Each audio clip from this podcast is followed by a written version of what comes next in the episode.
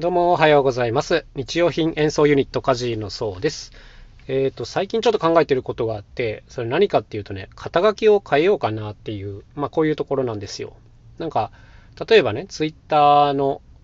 名前の後に、えー僕の場合ですね、カジそうアットマーク手作り楽器の人というこういうのを入れてたりするんですね。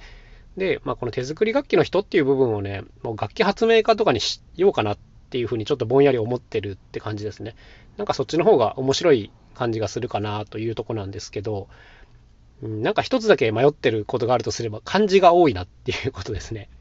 あの漢字ばっかりになっちゃうんで、ちょっとあの目が滑るよなっていうので、もうちょっとなんかうまい言い回しがないもんか少し考えているんですけども、まあこんなこと考えているというところです。で、まあここからですね、今日は肩書きについてちょっと考えてみようかなと思うんですけども、まあ、肩書きといえば普通役職のことを指しますよね。あの、部長であるとか、課長であるとか、はい、いうのを、まあ、昔は、昔はっていうかね、指してましたよね。で、今はもういろんなお仕事がありますから、まあ、それぞれ、なんていうんですかね、カタカナで表すような肩書きもたくさんあると思うんですね。キュレーターであるとか、キュレーターとは言わないか。言わないかもしれないですけど、うん、なんか僕も日頃ですね、いろんなお仕事してて、まあ、名刺をいただくわけですけども、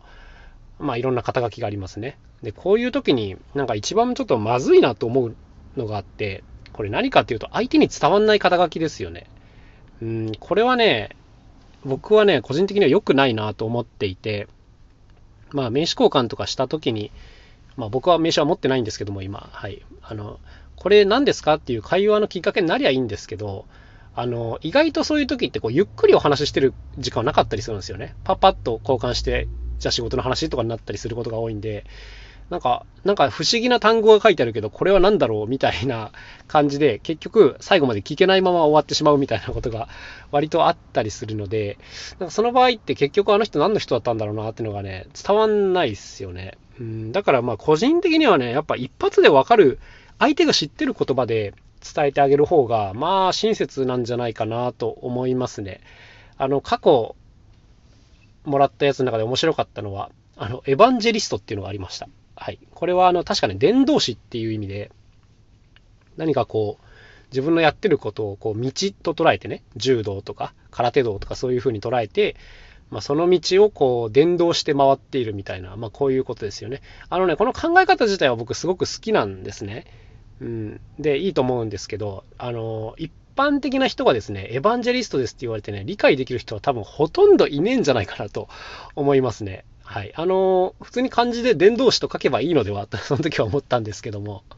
まあ、あの、まあ別に人のことにね、とにかく口出さなくてもいいんですが、うん、まあ伝え方だよなというふうには思いました。うん、で、あの、ちょっと話が戻ってきますけども、まあ僕の場合、その発明家ってした方が、もう今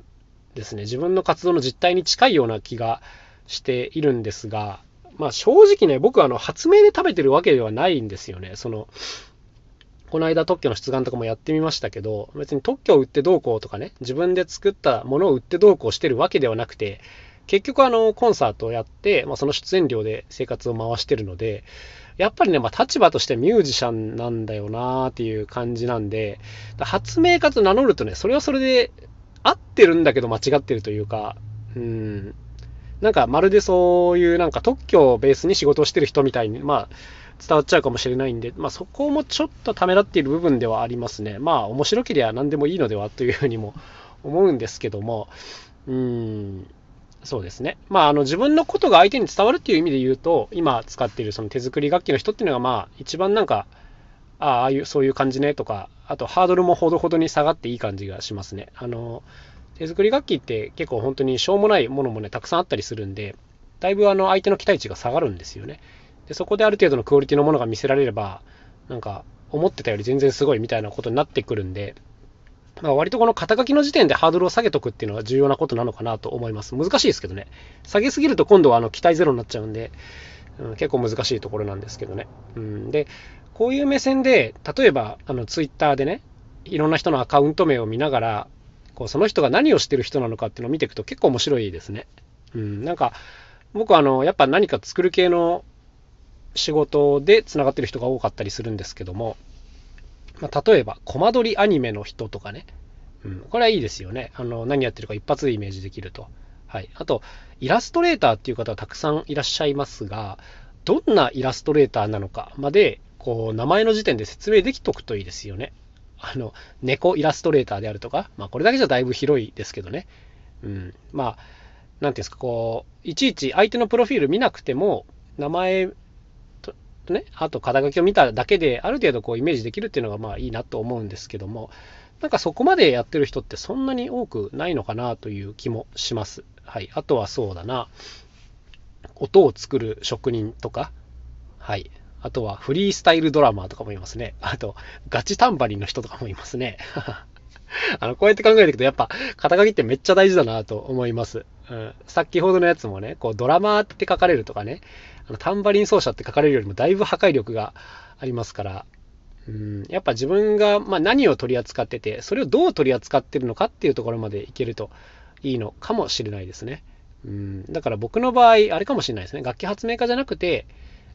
〇〇な手作り楽器の人とかの方がいいのかもって今なんか喋りながら、はい、そんなこと思いましたけども。そうですね。まあ、肩書きね。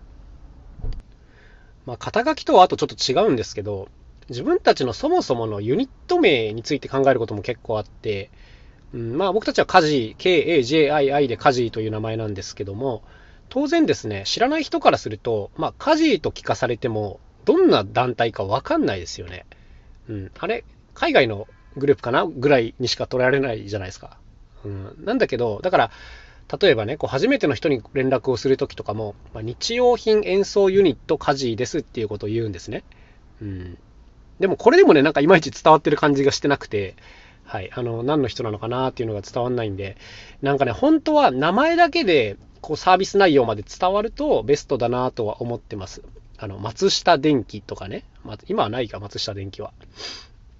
そうそう。なだから、例えばこう名前とこうサービス内容がセットになっているとか、うん、こういう風にできると、なんかいちいちこう説明しなくていいんだよなっていうのがあって楽ですよね。うーん、まあだからこれはね、全然違うんですけど、例えばそうだな、なんか僕が自分の楽器作って売るっていう、もしブランドを作るんだったらね、うん、まあ家事創作楽器店とか、まあこういう名前とかにする、するかなとは思います。まああんまりかっこよくはないし、絶対今のではないんですけど、うん、いちいちこう説明しなくても、はい、相手にこうイメージしてもらえるっていうのはすごいね、重要なことだし、今後の説明の手間が省けるっていうのまで見越すとね、すっごいあの、なんていうんですか、コストカットになるんですよね。コスパがいい名前だなと思うので、うん、やっぱね、こうネーミングっていうのはすごい重要ですよね。てか、うん、こういうのやろうかな、やろうかなって思ってきました、今。うん、なんか、こう自分の、なんていうんですか、家事以外の LINE も作りたいなというふうにちょっと思ってたんですけども、サービス名とセットにした LINE をちょっと作ってみようかなという感じですね。はい。ってことで、まあ今日はね、あの、肩書きからちょっとネーミングについて話を広げてみたんですけども、やっぱり、あの、僕はですね、あんまりこう、かっこいい名前とか、あの、アーティスティックな名前っていうよりも、あの、親切な名前の方が好きなタイプです。うん。相手が、こう、迷子にならない名前というかね、読み方わからない名前とかあんまり好きじゃないですね。うん。なんか、別にかっこいいなと思うことあるんですけど、なんかその人が日頃、この名前を使ってることで、多分いろんなところで読み間違いをされて、その現場の人間が気まずい空気になってんだろうな、みたいなことを想像しちゃうので、それを考えると、まあ、極力やっぱ読みやすい名前で、伝わりやすくて、うん、相手が誤解しづらいものっていうのが、やっぱね、優しい名前だなと思っちゃうんですよね。うん、まあだからそういうのがいいんじゃないかなと思っています。まあそうは言いつつね、あの、家事という言葉もね、発音がわからないと言われたりとか、あとちょいちょい開示に間違えられたりとかするので、まあ人のことをそんな責められるほどのあれはないんですけども、まあ、できるだけね、読みやすい方がいいっすよね。うん。家事のね、梶井さんですかって言われることがよくあるんですよね。あの、名字の梶井さんってたまにいらっしゃるんですけど、いや、あの、家のことの家事からで家事なんですよね、みたいな説明をするときにね、毎回ね、本当に無駄だな、この時間と思っちゃうので、あの、この点だけは今の名前になってちょっと後悔してるところですね。はい。あの、他の点ではすごくいいなと思ってるんですけども。ということで、はい。皆さんもできるだけこう読みやすく、言いやすい、はい。わかりやすい名前をつけるといいんじゃないでしょうか。ということで今日は肩書きについてお話ししてみました。また一日頑張っていきましょう。それではまた明日、さようなら。カジーノそうでした。